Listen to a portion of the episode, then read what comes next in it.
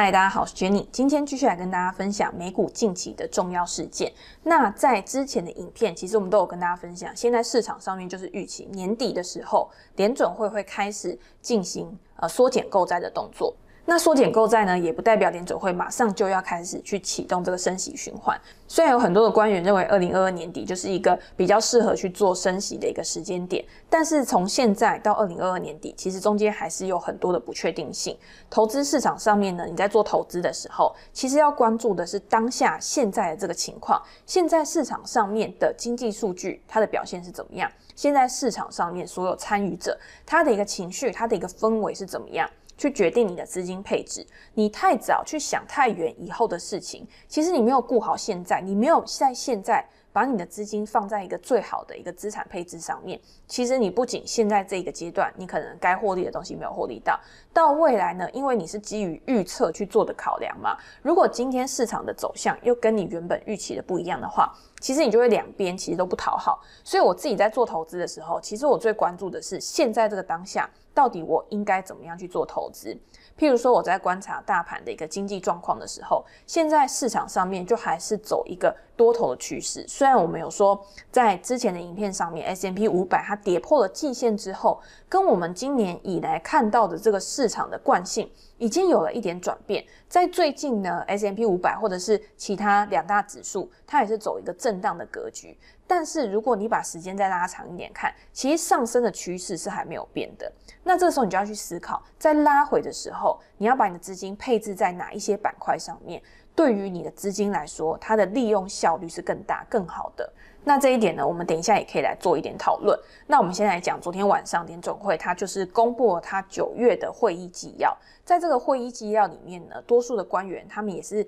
有在讨论说，诶，我要什么时候开始做缩减购债的这个动作？在现在可能通膨已经变成市场上面比较关注的一个焦点，然后所有的经济、所有的产业都在一个复苏的轨道上面，经济呈现一个还蛮热络的状况。那我到底要什么时候开始去做这个缩减购债的动作？他们呢，看起来就是在十一月年底的时候开始去启动缩减购债是比较适合的一个状况。每个月目前是一千两百亿美元的一个购债嘛，然后在十一月开始的时候呢，每个月减少政府公债的购买一百亿，然后 MBS 五十亿，所以每个月减少一百五十亿美元的购债，预计到了二零二二年的七月中的时候可以完成结束购债这个动作。那结束购债之后，再来看当下的一个情况，去决定未来到底该怎么走。所以联准会他们自己也是依照新进来的资讯去决定说，他们未来到底要采取什么样的策略，是积极的策略还是保守的策略，是应该要去刺激景气，还是应该要去紧缩景气，这个都是一个阶段一个阶段要去达成的一个目标。那目前看起来，其实通膨是一个蛮主要的问题嘛，因为在鲍威尔之前的讲话里面，他也有提到，通膨比他预期的还要持续的更久。像 ARK 基金的 Cathie Wood，他也有去提到，诶，在之前的一个低基期过了之后，或者是价格水准的一个上扬，或者是在半导体或者是原物料缺料，然后造成供需不平衡的一个情况，还在一直持续的当中，造成很多产品的一个价格，它的价位还是处于一个比较高档的一个情况。所以你在这样子的一个情况之下，物价一直涨。那你薪资有没有去达到一个物价的涨幅，去维持原有的购买力，不要让通膨造成市场上面经济上面的一个伤害，就是政府它要去衡量的一个非常关键的一个指标。那在上个礼拜的时候，其实有公布 PCE 的数据。这个 PCE 的数据呢，是联准会它用来衡量市场上面通膨一个很重要的指标。那除了这个 PCE，它还是维持在一个历史一个高档的水准之外，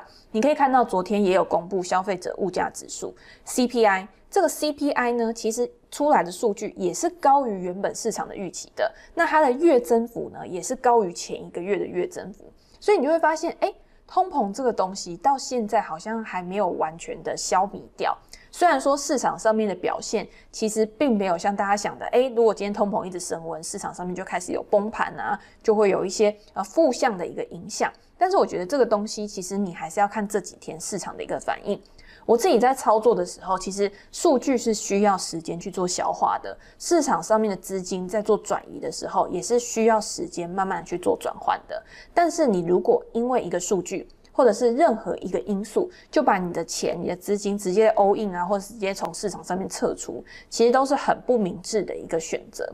所以，我们现在来看一下昨天的 CPI 数据，到底是呈现一个什么样子的一个样貌，让市场上面呢，其实没有很担心，但是也没有很不担心，感觉好像就是公布了一个数据，会不会有一种那种放羊的孩子的那种感觉？就是你现在连总会他在事前的沟通已经很好，或者是大家之前已经被吓过太多次了，以导致说新的数据在出来的时候，其实大家对于市场的这个情况已经没有这么大的一个反应了。这样对于市场，其实我觉得也是一件好事啦。就是你不要有太多的外在因素会去影响到市场的一个大涨大跌。当市场开始回归到一个平稳向上的一个格局的时候，你再慢慢的把你资金去做一个分批的投入，其实对于你的整体报酬来讲，其实也是比较有益的嘛。那昨天的 CPI 数据，消费者物价指数，它比八月份还要月增了零点四个 percent。那比去年的同期还要成长了五点四个 percent，一样还是近几年以来的一个新高水准，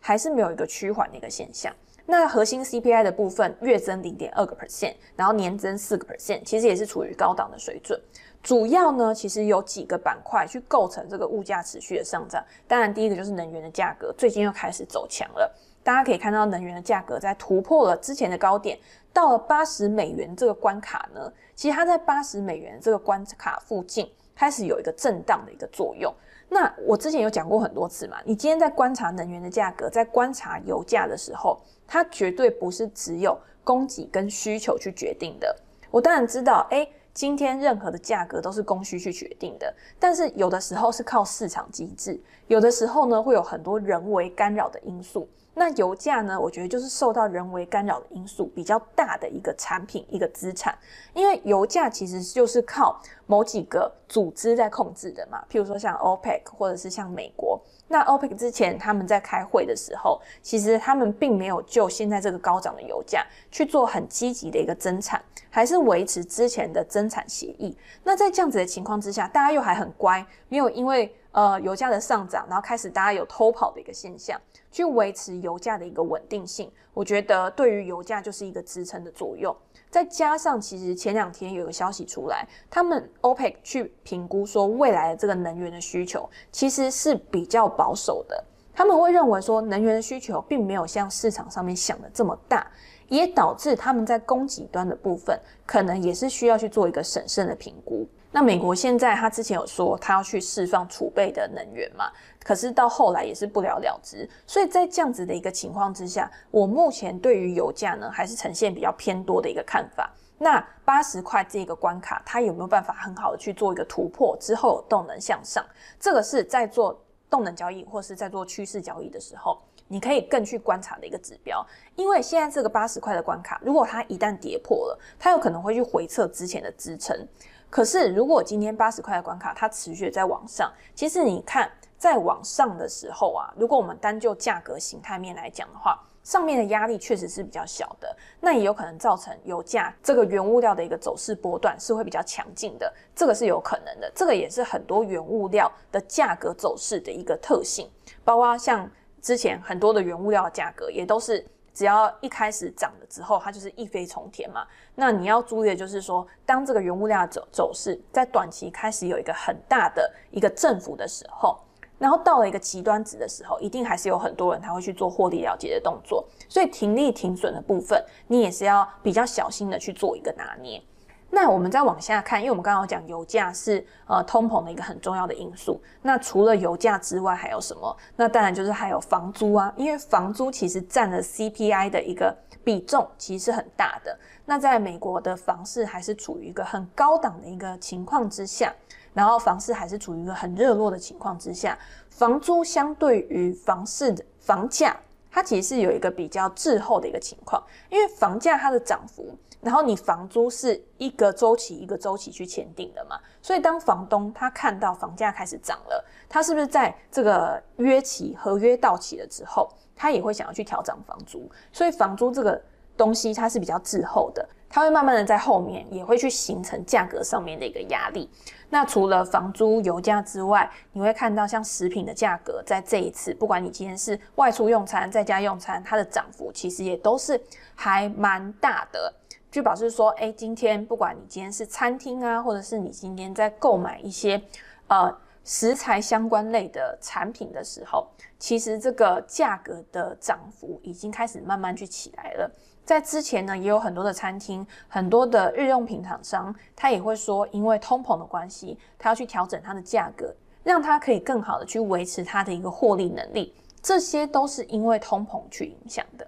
那你今天要怎么样去缓和通膨的影响？一定就是今天每个劳工、每一个消费者，他在收入端这边，他的所得有没有跟着去做一个提升？有没有跟着去提升？可以去因应这个物价的上涨，让他还是可以维持在一个很好的购买力水准，这个就很重要。那大家也会看到，最近其实像薪资，上个礼拜五的时候，失业率降低，虽然非农就业人口。它没有一个很好的一个数据，但是如果你去看平均工时的话，其实较去年来说是有一个提升的一个状况。那前两天有公布一个呃职位空缺的一个数据，在职缺数据上面呢，大概还是有一千万个缺口需要去做一个填补。可是你看这个职缺，它还有一千万个缺口，可是你去看劳工的这个离职数量，会发现这个离职数量也会持续的在增加。这个是为什么？之前我们在讲非农就业数据的时候，没有讲过，很多人他其实到现在，他还是没有很想要回到劳动力市场。这原因呢，有可能是他现在可能他还觉得他生活还过得去，他之前的钱还够用，所以他没有那么着急的想要回到劳动力市场。第二个就是劳动力市场他开的缺，可能不符合这些人的专长，他不想要去做一些比较服务性质的工作，他可能想要找一些比较高阶的工作。可是这些工作呢，又没有开出这么多职缺，给他们去回到原本的一个就业岗位，所以。导致呢，有很多人他可能想要去找新的工作，然后又有很多人离职，想要去找新的工作。在这样子的一个转换的过程当中呢，劳动力市场呢，目前看起来还是非常的紧张，就是还是有很多的公司呢，想要去提高薪资，去吸引更多的人才去回流。那薪资的一个上涨，也会成为这些企业未来的一个生产成本。那这些生产成本呢，到最后也是会转嫁到消费者身上嘛。所以这些呢，其实都是一个循环。那个这个循环呢，到底要怎么去演变成？最后呢，是往一个比较好的方向去走，就要看联准会或者是整个市场的一个经济的调节的一个机制，有没有办法去把这些东西去引导到一个好的位置上面，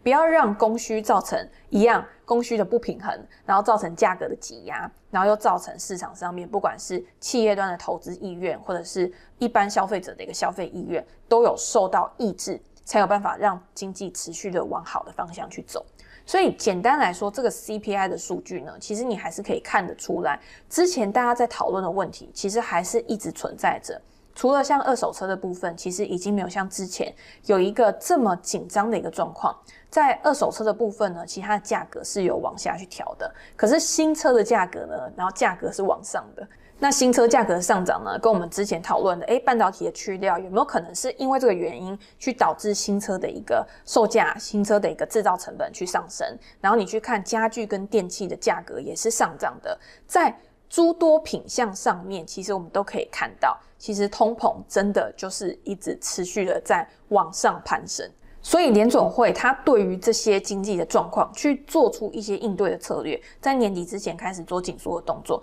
都是一个可预期，而且是一个很正常，也是一个在经济持续复苏的一个轨道下面必经的一个过程。那既然是这样子，大家就可以知道啦。诶，那我好像真的就不用对于现在目前的一个市场状况太过悲观，因为就是因为现在还在经济成长嘛，现在还在复苏的轨道上面，所以联准会才需要去采取这样的策略。那在未来，到底经济成长到现在这个阶段的时候，哪一些产业会受惠，才是我们应该要去思考的问题。所以我自己比较偏好的呢，其实有三个产业，第一个还是金融，第二个还是科技，第三个就是服务。这三个呢，大家会觉得，诶，三个好像是分开的，但是其实呢，也是相辅相成的。就是科技这个东西有分成两个嘛，第一个是软体，第二个是硬体。那你今天科技跟服务，或是科技跟金融去结合的时候，其实主要还是软体的部分。那软体的部分也是过去一段时间，甚至到现在都是市场上面主流的一个趋势股，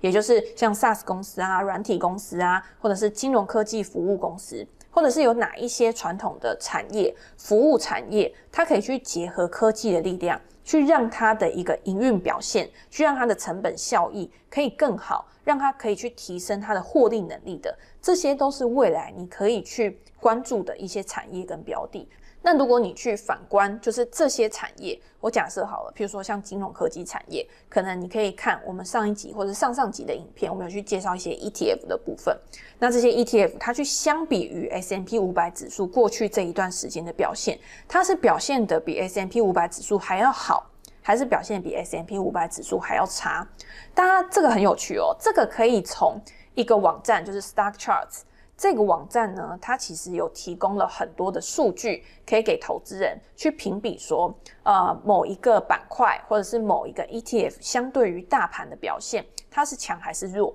就是我们之前有提过的 RS 指标嘛。那如果今天它的表现是相对于大盘更好的，表示它在现在这个动荡的市场之下，它更抗跌。那在市场回稳了之后，它向上的一个潜力，我个人觉得一定也是会更好的。那如果今天它在市场动荡的时候，它下跌的幅度或者是它的表现是比大盘还要差的，甚至是在大盘回稳了之后，它的表现一样是落后于大盘的，就表示说现在这个市场的环境它是不利于这个产业这个板块的。那这些产业跟板块，你就可以晚一点，甚至是你先忽略它，然后先去研究真的比较强势的类股。那我也可以举个例子，就我们就拿必须消费类跟非必须消费类来比较，大家可以看到图，就是我今天把必须消费类的股价，然后跟 S M P 五百指数的股价它的一个相对关系去呈现给大家看，那再把非必需消费类，然后跟 S M P 五百指数的股价跟它的相对关系去呈现给大家看。非必需消费类在景气比较不好、市场表现得比较差的时候，因为它是属于防御性质的类股嘛，所以它的表现相对于大盘是会表现得比较好的。但是当市场开始有一个明显的反弹，开始有一个强势的格局向上去发展的时候，就会发现防御类股其实是市场比较不青睐的一块。反而是像这种非必需消费类，你可能今天有了闲钱啊，你可能今天有了生产力，你可能有了额外的所得的时候，你更愿意花钱在这些东西上面。譬如说像旅游啊，然后像奢侈品啊，其实都是这个板块里面它会去涵盖到的部分。那在这样子的情况之下，景气越好，非必需消费类它的表现一定也是会越好的，甚至这一个板块它的表现是可以优于。原本 S M P 五百或者是原本大盘的一个表现的，这个就是你应该要去关注的板块。然后在这些板块里面，你从 ETF 里面，如果你想要去做个股的投资的话，你再从这个 ETF 里面去找到可能前十大持股有哪些市值比较大的，然后属于产业里面有领导地位的公司去做研究，去加快你的研究效率，这个就很重要。那讲到这个呢，我就想到昨天 LV 集团它也有公布它的一个财报嘛。那这个财报出来之后呢，其实激烈的股价上涨了大概三个 percent 左右吧，三个 percent 以上。还有相关除了 LV 集团，还有利丰集团呐、啊，还有呃像 Hermes 的股价，其实也都因为 LV 集团的一个财报而有一个利多上涨的一个表现。那为什么 LV 集团它这一次呢，可以缴出一个这么好的一个成绩单？大家知道，在八月的时候，我记得好像是七八月的时候，中国有开始进行一个打奢的一个政策吧。就是那个时候呢，其实很多的精品类股它的表现都因为这个受到了蛮大的影响。但是在下跌了一阵子之后呢，其实像这种高档的精品类股，它就开始止跌回稳。因为这些公司，它其实还是维持原有的竞争优势。我们在之前有一集讲到雅诗兰黛的时候，其实就有提过这些精品公司，然后一些大牌的一个营运策略，就是你会觉得雅诗兰黛是一个公司，一个化妆品品牌，可是你去看它的财报的时候，你才会发现，诶原来雅诗兰黛下面有这么这么多的品牌，然后是你平常就知道的，只是你去百货公司一楼的时候，你以为雅诗兰黛就是雅诗兰黛，你以为倩碧就是倩碧，你以为 Bobbi Brown 就是 Bobbi Brown，结果没想到他们全部都是隶属于同一个母公司的。那像 LV 其实也是，像利丰也是，其实他们旗下也都有非常非常多的品牌，不管是精品品牌，然后呃奢侈品，包括化妆品。然后这些都是他们旗下的一个子公司。那这些子公司表现的好的话，其实就是挹注了原本母公司的一个股价发展嘛。那到底在 LV 旗下呢，这一次是有哪一些品牌去推动了整体业绩的上涨？其实跟他之前并了 Tiffany 这家公司也有很大的关系。他在珠宝啊、表啊这一类的一个业绩，其实较去年同期成长还蛮多的。如果你去看表类或者是珠宝类的话，它比去年同期还要成长了二点七倍。扣除了 Tiffany 这一家公司的一个营收挹注的话，其实也是成长了四十九 percent，其实也是非常表现得非常好的。大家知道，像这种精品表啊，或者是像精品珠宝，它的单价都是非常高，而且你今天去看这些精品，它基本上每年都会调整一次到两次的价格，它去塑造的其实是它的一个品牌地位。当这个品牌有一定的一个规模、一定的一个历史价值，它去调整价格，还是有。很多的人想要去买，像那种高端的人，他们并不会去 care，就是说，诶，我今天价格涨了多少？他就是把这个东西当成一个持续性的消费。所以你再去看其他的，其实像他在呃皮件啊，或者是像酒类，酒类其实也是他旗下的一个营运的一个项目之一。比去年同期它的有机成长，就是不是靠并购去做的这个成长，都有达到三十个 percent、五十个 percent、四十个 percent，每一个品项都有很好的一个发展。所以，为什么在疫情趋缓，然后开始所有人的一个消费力道又再回来的时候，这些精品集团它马上就可以回到一个很好的一个表现，很好的一个营运状况？就是因为第一个就是他们有规模优势嘛，第二个就是我觉得现在的社会其实也是一个非常 M 型化的社会，有钱人就是非常有钱。去看昨天 LV 集团这个财报表现呢，其实我自己在看的时候，我会觉得非常非常的。亮眼跟令我惊讶，就是哇，表现真的是非常好，代表现在呢，不管是在世界各地，其实每一个人就是消费者的消费能力还是非常好的。那他在财报里面其实也有讲到一个很重要的，就是在亚洲跟美国的整体业绩其实都有两位数的成长，就代表说之前呢，这个打折或者是中国的一个市场，虽然说它没有很。直接明了的讲说，对于它的一个整体营收到底造成了多大的影响？可是他告诉我们说，在这两个市场，它都还是维持着双位数的成长，还是在一个很稳健的一个成长步伐上面。好，那我们看完 LV 的财报之后，我们就可以知道，哎，现在消费力道还是非常强，表示经济应该还是处于一个非常好的一个发展之下。那昨天还有另外一家公司也有公布财报，像摩根大通还有 BlackRock，呃，贝莱德，他昨天也有公布他的一个财报。那两家公司公布财报之后呢，其实表现差异还蛮大的，因为摩根大通就是大跌，然后贝莱德就是大涨。那我们今天呢，就现在跟大家分享一下，为什么摩根大通的一个财报表现会造成它的股价有一个这么大幅度的一个下跌。如果你去看公司的这个财报数据出来的话，其实它的营收跟获利仍然都是优于市场的预期的。但是摩根大通呢，它这一次它的营收跟它的获利主要都是源自于咨询费用。譬如说有公司它可能要上市啊，有公司它可能要做合并跟收购的时候，然后他去找摩根大通去做咨询，然后去帮他代为处理相关的一切事务。那在过去一段时间，像呃 IPO 啊，或者是像合并收购啊这一类。